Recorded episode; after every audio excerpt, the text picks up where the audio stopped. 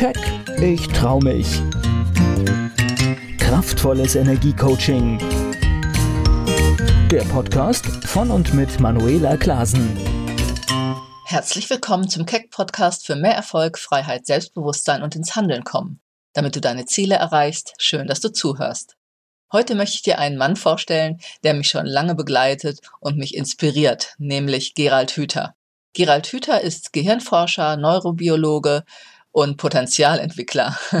er schaut genau wie ich, aber natürlich mit anderem Hintergrund, was Menschen ausbremst und was sie fördert. Und das ist eins seiner Felder, mit denen ich mich ja auch intensiv beschäftige.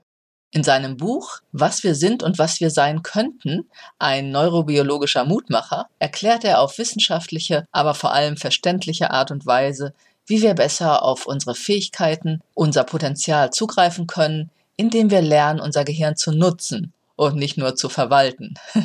Wobei, das sind jetzt meine Worte. Und ich möchte heute mit dir die wesentlichen Aspekte aus diesem Buch und meine ergänzenden Gedanken zu dem Thema als Impuls, wie du dein Gehirn besser für dich und dein Leben nutzen kannst, mit dir teilen. Wie wir das Potenzial unseres Gehirns am besten entfalten, wie sich unser Gehirn entwickelt, bestimmen nämlich nicht genetische Anlagen oder Training allein, sondern das, worauf wir mit Begeisterung anspringen, erklärt Gerald Hüther in seinem Buch. Verlieren wir im Laufe des Lebens diese Begeisterungsfähigkeit, bleiben wir bloße Ressourcennutzer und Besitzstandsbewahrer. Mögliche Folgen sind dann vielleicht Lebenskrisen, Burnout, Depression oder sogar Demenz. Und das ist nicht nur für den Einzelnen schlecht, sondern auch kollektiv für unsere ganze Gesellschaft. Also du merkst schon, es geht um unsere Emotionen, unsere Energie. Und das ist ja genau auch das Thema, der Bereich, den ich dir in diesem Podcast immer näher bringen will.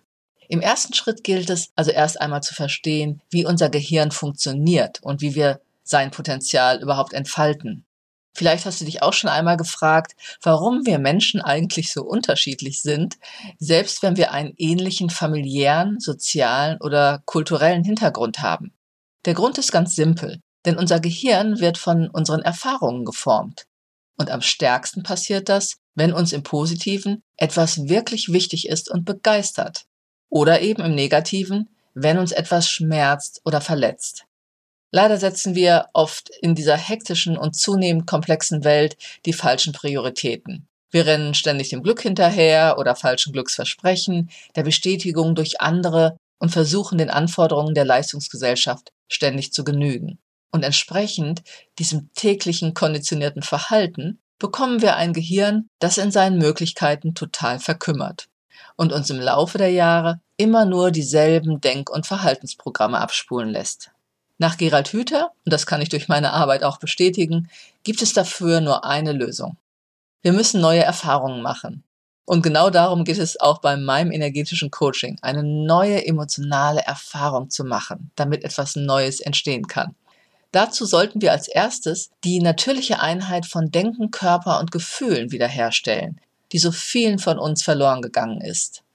Die meisten Menschen sind sehr abgeschnitten von sich selbst und ihren Emotionen, ihrem Körper und ihrem bewussten Denken. Aber wenn uns das gelingt, dann können wir aus veralteten Denkmustern ausbrechen und unser wahres Potenzial entfalten. Als Individuen, als Gesellschaft und als Menschheit insgesamt. Wie sich unser Gehirn entwickelt, hängt also nicht von unseren Genen ab, sondern davon, wofür wir es benutzen.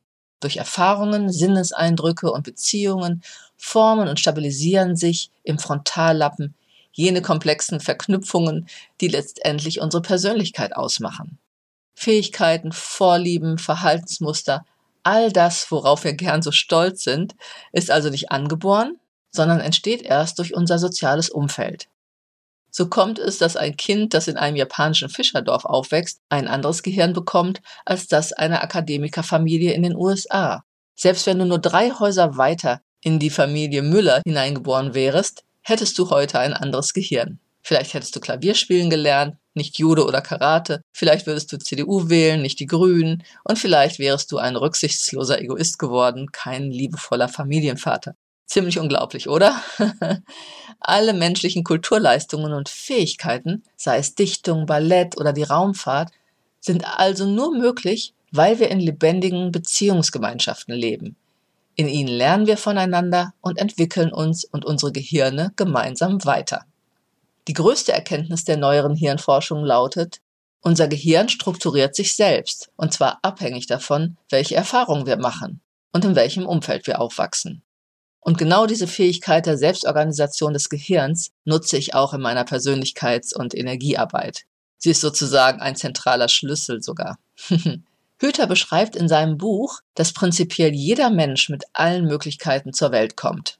Wir haben meistens einen funktionsfähigen Körper und ein Gehirn, das darauf angelegt ist, genau diesen Körper optimal zu steuern. Ebenfalls angeboren sind die beiden Grundbedürfnisse nach Bindung und Wachstum. Doch gerade der Wunsch nach Verbundenheit wird uns leicht zum Verhängnis. Dass wir uns von klein auf geborgen und angenommen fühlen wollen, ist natürlich nur verständlich. Schließlich sind wir länger als jede andere Spezies auf die Fürsorge von Erwachsenen angewiesen und könnten ohne sie gar nicht überleben. Also passen wir uns an, entweder freiwillig, indem wir unsere Bezugspersonen imitieren oder nachmachen, was sie uns vormachen, oder manchmal auch unfreiwillig aus Angst vor Strafe oder Liebesentzug. So oder so lernen wir sehr rasch, welches Verhalten erwünscht und welches unerwünscht ist. Im Gehirn läuft dabei Folgendes ab. Jeder Sinneseindruck und jede Beziehungserfahrung erzeugt jeweils ein eigenes charakteristisches Erregungsmuster, eine Art Trampelfahrt in den neuronalen Netzwerken. Das hast du bestimmt schon mal gehört. Wird ein Pfad häufig benutzt, verstärken sich die synaptischen Verbindungen und aus dem schmalen Weg wird eine fest betonierte Autobahn, auf die wir in Stresssituationen automatisch zurückgreifen. Immer wieder ein schönes Bild, was ich auch sehr gerne benutze. Dieses praktische Prinzip der Anpassung kann für uns jedoch schnell zum Problem werden. Denn die Botschaften unseres sozialen Umfelds stehen ja oft in direktem Widerspruch zu unseren bisherigen Körper- und Sinneserfahrungen. Da haben wir zum Beispiel als Kinder gerade erst die komplexen Verschaltungen von Nervenzellen gebildet, um springen, rennen und herumtollen zu können. Und schon sollen wir auf einmal wieder stillsitzen, weil die Erwachsenen es nun mal so wollen. Um den Anforderungen unseres Umfeldes also gerecht zu werden, lernen wir unsere Gefühle und Bedürfnisse schon früh zu unterdrücken, mit oft fatalen Folgen. Denn auf diese Art und Weise werden wir uns selbst fremd. Wir entfremden uns von uns selbst. Vielleicht kennst du dieses Gefühl auch. Deshalb ist auch oft eine getroffene Aussage, die ich im Coaching-Prozess immer wieder höre, nachdem wir den Prozess durchlaufen haben, jetzt bin ich wieder viel mehr bei mir oder mit mir verbunden. Und genau darum geht es nämlich bei jeder Form von persönlicher Entwicklung und damit eben auch bei der äh, Potenzialentfaltung. Vom geprägten Abgetrenntsein wieder in die Verbindung mit dir und deinem Potenzial zu kommen. Und dieser Konflikt, der so also in uns entsteht, durch diese Abtrennung zwischen Körper und Gehirn, zwischen Gefühl und Verstand, zeigt sich dann oft in ganz konkreten Symptomen, es kommt beispielsweise zu muskulären Verspannungen, die sich wiederum als neuronales Erregungsmuster ins Gehirn schreiben. Wann immer wir also später in Konfliktsituationen geraten, springt dasselbe Programm an. Wir verspannen uns, unsere Haltung und Atmung verändert sich. Vielleicht kommt dir das auch bekannt vor. Und damit nicht genug. Wenn die Mitglieder einer sozialen Gemeinschaft nur noch mit Anpassungen beschäftigt sind, verkümmert ein anderes zentrales Grundbedürfnis, erläutert Hüter die Lust, sich weiterzuentwickeln. Statt Neues zu entdecken, schreiben sie unbewusst bloß die Erfahrungen, Vorstellungen und Meinungen fort, die schon ihre Eltern und Großeltern vertraten.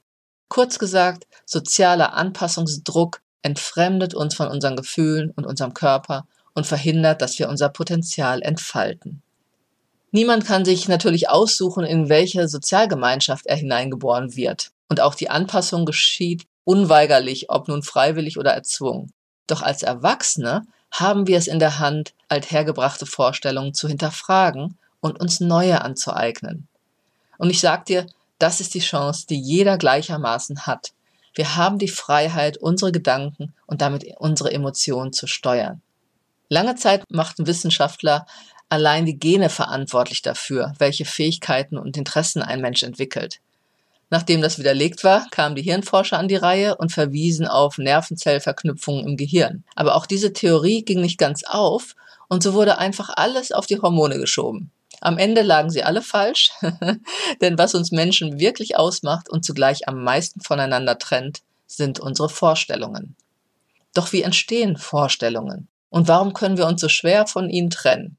Neurologisch betrachtet sind Vorstellungen nichts anderes als die schon erwähnten besonderen stabilen synaptischen Verknüpfungen, die Highways unter deinen Nervenwegen. Viele davon haben wir von unseren Vorbildern übernommen, etwa unseren Eltern, Geschwistern oder Personen, die wir bewunderten oder die in irgendeiner Form wichtig für uns waren. Dabei richten wir uns nach den erfolgreichsten Vorbildern, wobei das Wort jetzt etwas irreführend ist, denn erfolgreich kann in diesem Fall auch der Vater sein, der mittels psychischer Gewalt seinen Willen durchsetzt. Als Kind speichern wir unbewusst ab, dass dieses Verhalten zum gewünschten Ziel führt. Oder natürlich einfach auch sehr schmerzhaft ist. Erfahrungen können somit tiefe innere Überzeugungen in uns verankern, besonders wenn sie mit starken positiven wie negativen Gefühlen einhergehen. Sind wir sehr erregt, werden im Gehirn neuroplastische Botenstoffe ausgeschüttet. Sie sind so etwas wie die Straßenbauarbeiter der neuronalen Infrastruktur und sorgen dafür, dass die aktivierten Bahnen gut gepflastert und verstärkt werden. Ein schönes Bild, was Hüter da benutzt. Aus Situationen und Erfahrungen werden also Überzeugungen, die mit Emotionen verknüpft sind, die aber nicht immer sinnvoll sind. Nur nochmal, um das Beispiel auch aufzunehmen und auszuführen, weil ich das auch öfters erlebe. Wenn jemand Gewalt erfährt, kann immer passieren, dass er dieses später auch als Mittel nutzt, sich durchzusetzen oder zu einer gegenteiligen Strategie greift, es allen und jedem recht machen zu wollen. Beides sind keine wirklich sinnvollen und dem Lebensglück dienlichen Strategien, wie du dir denken kannst. Und genau das ist es, was ich mit dem Klienten im Coaching dann immer wieder aufdecke und auflöse, damit dann bessere, dem Leben dienlichere Glaubens- und Verhaltensmuster entwickelt werden können und sich durch emotionales Erleben halt auch neuronal wieder verschalten können. Es zeigt sich also schon, dass unsere Vorstellungen nichts weiter sind als Konstrukte. Entscheidend sind also nicht die Dinge oder Sachverhalte selbst, sondern wie wir sie bewerten. Und das hängt eben ganz von unseren bisher gemachten Erfahrungen und den daraus abgeleiteten Vorstellungen und Glauben ab. Durch Vorbilder und Erfahrungen gelangen wir also zu bestimmten Vorstellungen, davon, wie die Welt funktioniert und was unsere Rolle darin ist. Hüther beschreibt ganz schön, wie die Begeisterung unser Gehirn formt. Denn alles, was wir wiederholt und intensiv erleben, strukturiert also unser Gehirn und beeinflusst damit unsere Fähigkeiten. Doch ging es nur darum, bestimmte Nervenzellenverknüpfungen möglichst oft zu aktivieren, könnte jeder von uns, meint er, allein durch stures Üben Meisterpianist oder Herzchirurg werden. Werden wir aber nicht. Die entscheidende Zutat, um unser Potenzial zu entfalten, sind laut Hüter eben unsere Begeisterung. Sie ist die Star-Architektin unseres Gehirns. Das hat vor allem mit den neuroplastischen Botenstoffen zu tun, allen voran Adrenalin, Noradrenalin und Dopamin. Wenn wir uns für etwas wirklich begeistern, werden sie wie mit einer Gießkanne ausgegossen und fluten unser gesamtes Gehirn. Bei langweiligen Routinearbeiten und Pflichterfüllungen tut sich hingegen gar nichts. Das ist übrigens auch gut so, denn andernfalls würde alles, was täglich auf uns niederprasselt, unser Gehirn formen. Doch so haben wir die Möglichkeit, ganz allein zu entscheiden, was uns wichtig ist. Und das ist etwas, was du dir wirklich bewusst machen solltest und zu Herzen nehmen, damit du es für das Leben, wie du es führen willst, nutzen kannst. Deine emotionale Begeisterungsfähigkeit. Kinder zum Beispiel interessieren sich naturgemäß vor allem für ihren Körper, wie er funktioniert, was man damit machen kann. Und jede neue Entdeckung löst einen Sturm der Begeisterung aus, der sich auch ins Gehirn schreibt. Etwa 20 bis 50 solcher neuronalen Begeisterungsstürme erleben Kinder pro Tag, solange sie nicht daran gehindert werden. Denn Abwertung und Beschämung, und das hat der ein oder andere bestimmt auch schon mal erlebt, durch nahestehende Personen sind wahre Begeisterungskiller. Schon eine einzige abfällige Bemerkung, wie so etwas macht man nicht oder eben über den Körper, kann deine Beziehung zu ihm stören. Oder was ich auch immer wieder höre, wenn etwa Eltern oder jemand, der dir wichtig war, zum Beispiel ein Musiklehrer, gesagt hat, deine Stimme klingt schrecklich, du kannst überhaupt nicht singen. Und damit die natürliche Freude am Entdecken, Gestalten oder Ausprobieren raubt. Manchmal sogar für immer. Und das ist gleich in mehrerer Hinsicht tragisch. Denn zum einen kann es dazu führen, dass das Kind die Erwartungen der Erwachsenen zu seinen eigenen macht. Dann werden die Begeisterungsstürme im Gehirn eben nicht durchs eigene Entdecken und Gestalten ausgelöst, sondern weil wir wissen, dass Mama und Papa begeistert sind, wenn wir nach ihrer Pfeife tanzen oder das machen, was sie gern wollen. Und dann sind wir wieder bei der Anpassung. Oder auch ein typisches Beispiel, das ich oft höre, wenn das Kind es Mama oder Papa nämlich trotz größter Anstrengungen nie recht machen kann, sucht es einen anderen Weg, sich und allen anderen zu zeigen, dass es zum Beispiel niemanden braucht. Das werden dann die besagten Besserwisser, die nun ihrerseits ständig andere abwerten müssen, vielleicht auch, und damit deren Begeisterung untergraben. Oder das andere Extrem, das Kind wird auch als Erwachsener unsicher, traut sich wenig zu, passt sich allen an und verbiegt sich und scheitert auch in der Zukunft oft aus mangelndem Selbstbewusstsein.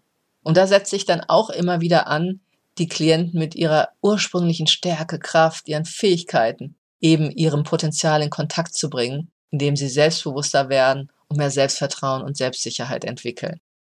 Die Quintessenz also lautet, unser Gehirn strukturiert sich entlang dessen, wofür wir uns begeistern. Der Teufelskreis aus Abwertung, Anpassung oder Begeisterungsverlust kann sich über Generationen fortsetzen. Ja, er kann letztendlich sogar eine ganze Gesellschaft erfassen. Deshalb geht es darum, mit Mut und Vertrauen in uns Entwicklungschancen zu eröffnen. Gerald Hüther weist darauf hin, dass wir, wenn wir uns die Probleme in der Welt, in der Gesellschaft und in unserem eigenen Leben ansehen, vielleicht erschrocken feststellen, wir haben uns verrannt.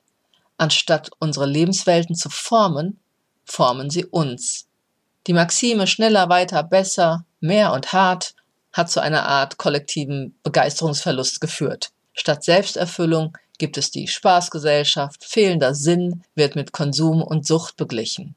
Und wenn das alles nicht hilft, steigen wir innerlich aus oder werden krank. Doch Glück und Sinnerfüllung sehen meiner Meinung nach anders aus, richtig? Wie können wir also aus unseren eingefahrenen Denkschienen und dem Hamsterrad der Leistungsgesellschaft ausbrechen? Neurologisch betrachtet ist das eigentlich ganz einfach. Unser Gehirn ist ein sich fortwährendes, selbstgestaltendes Organ und diesen Neuerfindungsprozess nennt man Autopoesie. Wollen wir unsere individuell und kollektiv geplanten Vorstellungen loslassen, müssen wir einfach neue Erfahrungen machen. Allerdings nicht irgendwelche, sie müssen uns wirklich berühren und unser altes Weltbild erschüttern, ohne uns jedoch Angst zu machen. Und dafür brauchen wir Mut und Vertrauen. Nicht ohne Grund gibt es das Sprichwort gleich und gleich gesellt sich gern. Doch wenn wir immer gleiche Erfahrungen machen, gerät unser Gehirn eben in Stillstand. Dummerweise haben wir uns oft eine Lebenswelt geschaffen, in der wir kaum noch Berührungspunkte mit anderen Kulturen oder anderen sozialen Erfahrungswelten haben. Wir schicken die Kinder in die Schule, die Erwachsenen ins Büro, die Migranten in Flüchtlingsunterkünfte und die Alten ins Heim. Zur Erinnerung, das Gehirn ist ein soziales Organ, also sollten wir ihm abwechslungsreiche Nahrung geben. Dafür müssen wir unsere Scheu vor allem Fremden und Neuen mal ablegen und offen auf andere Menschen oder auch neue Herausforderungen zugehen. Es braucht Vertrauen. Ein Raum des Vertrauens und des Zutrauens. Denk mal darüber nach, was alles möglich wäre, würde jeder Mensch auf dem Planeten diesen Raum erhalten. Du siehst, wenn wir Vertrauen in uns und andere Menschen haben und den Mut besitzen, uns neuen Vorstellungen zu öffnen, dann entkommen wir dem Hamsterrad und finden Sinn und Glück. Deswegen lerne deine alten Muster zu unter und zu durchbrechen, lerne anders zu denken und nutze die Energie eines Kindes, das auch in dir noch wach ist. Kinder scheuen sich nicht davor, Neues zu entdecken und unnütz gewordene Vorstellungen einfach wieder über Bord zu werfen. Wie werden wir also vom Ressourcennutzer zum Potenzialentfalter? Noch ein schönes Beispiel, das Gerald Höther beschreibt. Vor rund 80 Jahren beobachtete Konrad Lorenz, ein Verhaltensbiologe, den du vielleicht kennst und Nobelpreisträger, etwas Erstaunliches. Singvögel wie Amseln oder Blaukehlchen singen die brillantesten und schönsten Lieder, ausgerechnet immer dann, wenn sie gerade kein Weibchen umwerben und keinen Rivalen vertreiben müssen. Dient ihr Gesang hingegen seinem art erhaltenen funktionalen Zweck, gehen die kunstvollen Feinheiten verloren und die Vögel wiederholen bloß eintönig die lauteste Strophe. Witzige Geschichte. Den Höhepunkt ihrer Kreativität und Könnerschaft erreichen sie also nicht, wenn es um etwas geht, sondern wenn sie gleichsam gelassen und entzückt einfach vor sich hinsingen. Wir nennen diesen Zustand spielerischer Konzentration heute auch Flow. Doch trotz der schicken Vokabel haben wir offenbar vergessen, wie wir ihn erreichen. Denn statt um Kreativität, Neuerschaffung und Freude dreht sich alles um Ressourcennutzung und Leistung. Wir zapfen die eigenen Körperressourcen an, um im Hamsterrad mitzuhalten. Wir betrachten Mitarbeiter im Unternehmen als menschliche Ressourcen, die es maximal und effizient auszuschöpfen gilt. Und unseren Planeten behandeln wir wie einen endlos liefernden Selbstbedienungsladen. Doch unsere Ressourcen sind nicht endlos, sie sind begrenzt. Was tatsächlich unbegrenzt vorhanden ist, ist unser Potenzial. In uns, in der Gesellschaft und am meisten in den Kindern. Ob wir es zur Entfaltung bringen, hängt ganz von unserer Bereitschaft ab, uns von alten, nicht mehr dienlichen oder sogar schädlichen Vorstellungen zu trennen. Etwa der, dass es in Ordnung sei, andere abzuwerten, auszubeuten oder zu funktionalisieren, wenn es unserem Vorteil dient. Oder der Überzeugung vieler, dass sie intelligenter, fähiger und überhaupt etwas Besseres seien als Menschen, die nicht aus demselben Kulturkreis oder derselben gesellschaftlichen Klasse stammen. Schließlich müssen wir begreifen, dass unser Gehirn nicht zum Denken da ist, sondern für das Problemlösen optimiert wurde. Am stärksten ist es dabei immer, wenn wir unsere Ideen, Kenntnisse und Fähigkeiten mit denen anderer Menschen verschmelzen.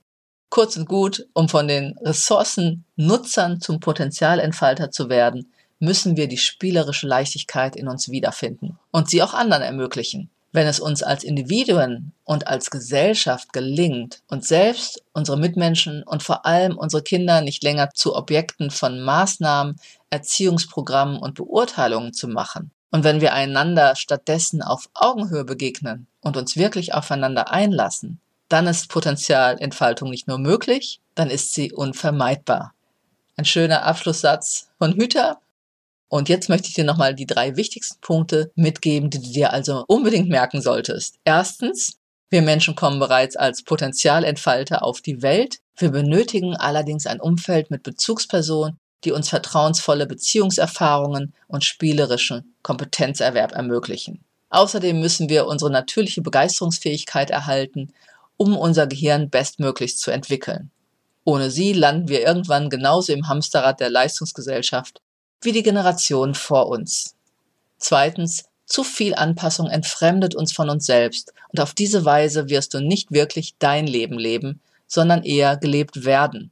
Deshalb meine Empfehlung, baue ein starkes Selbstbewusstsein und Selbstvertrauen auf, das dich unabhängig und frei macht, wo du dennoch in gesunder Verbindung zu anderen stehst und so die gemeinsame Potenzialentfaltung gefördert wird. Und drittens, Egal ob jung oder alt und egal was du erlebt hast und erfahren hast, wir können unser Gehirn und unsere Erfahrungen jederzeit verändern. Dazu sollten wir uns bewusst machen, dass sich Erfahrungen immer gleichzeitig auf der kognitiven, der körperlichen und der emotionalen Ebene manifestieren. Das Gute daran, wenn wir einen Bereich verändern, ziehen die anderen automatisch mit, weil eben alles verbunden ist.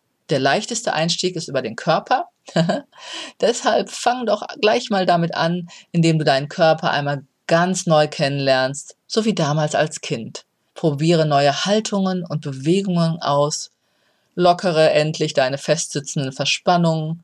Vielleicht schlägst du ein Rad, springst mal wieder Seil oder ich gehe täglich auf mein Trampolin.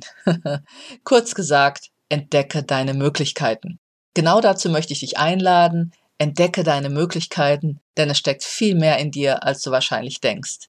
Wenn du schneller herausfinden willst, was noch alles in dir steckt oder unbewusste Bremsen auflösen, damit sich dein Potenzial besser entfalten kann und du ein glückliches und erfülltes Leben führen kannst, dann gehe einfach mit mir in Kontakt.